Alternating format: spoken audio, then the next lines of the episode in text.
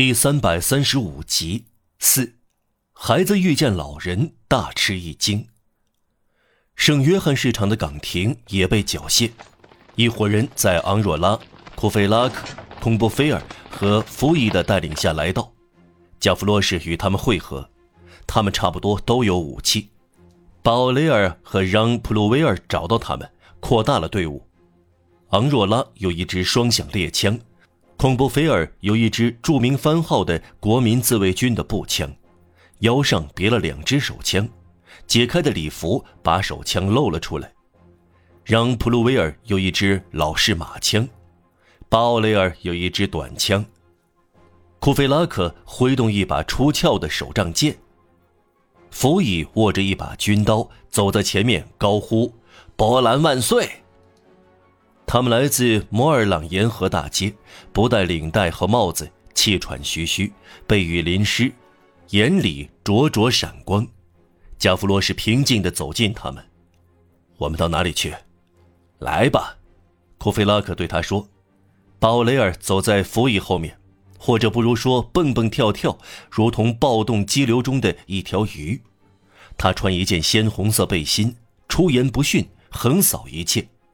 他的背心吓坏了一个行人，这个行人惊慌失措地叫道：“哦，红党来了！”红色红党，鲍雷尔反驳说：“自产者怕得出奇。至于我，我面对一只立春花一点也不发抖。小红帽绝不会引起我的恐惧。自产者，相信我吧，把恐红症留给有脚动物吧。”他看到墙角张贴着一张最平常不过的纸，巴黎大主教在封斋期间允许他的羔羊吃鸡蛋。鲍雷尔叫道：“羔羊，是蠢鹅的文雅说法。”他从墙上撕下公告，令加弗罗什佩服不已。从这时起，加弗罗什开始研究鲍雷尔。鲍雷尔，昂若拉指出：“你错了。”你本该让这张公告贴在那里。我们要打交道的不是他，你白白浪费了气氛。留着你的储备吧，无论心灵和枪，都不要乱开火。个人有个人的口味，昂若拉。鲍雷尔还击说：“这份主教公告冒犯我，我吃鸡蛋不需要别人准许。你呢？你是冷热混合型的。我呢？我爱玩乐。再说，我并不消耗，我激发起热情。”我撕掉这张公告，赫拉克勒斯，这是为了开胃口。赫拉克勒斯这个词给加弗罗什印象强烈，他寻找一切机会充实自己。这个撕张贴的人获得他的敬重。他问道：“赫拉克勒斯是什么意思？”鲍雷尔回答：“这是拉丁语，意思是说他妈的。”这时，鲍雷尔在一扇窗口认出一个黑胡子、脸色苍白的年轻人。他望着他们经过，这也许是 A B C 之友社的一个成员。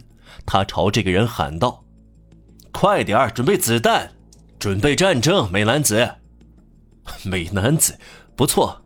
加弗罗什说：“现在他懂拉丁文了。”一对吵吵闹闹的人簇拥着他们，有大学生、艺术家。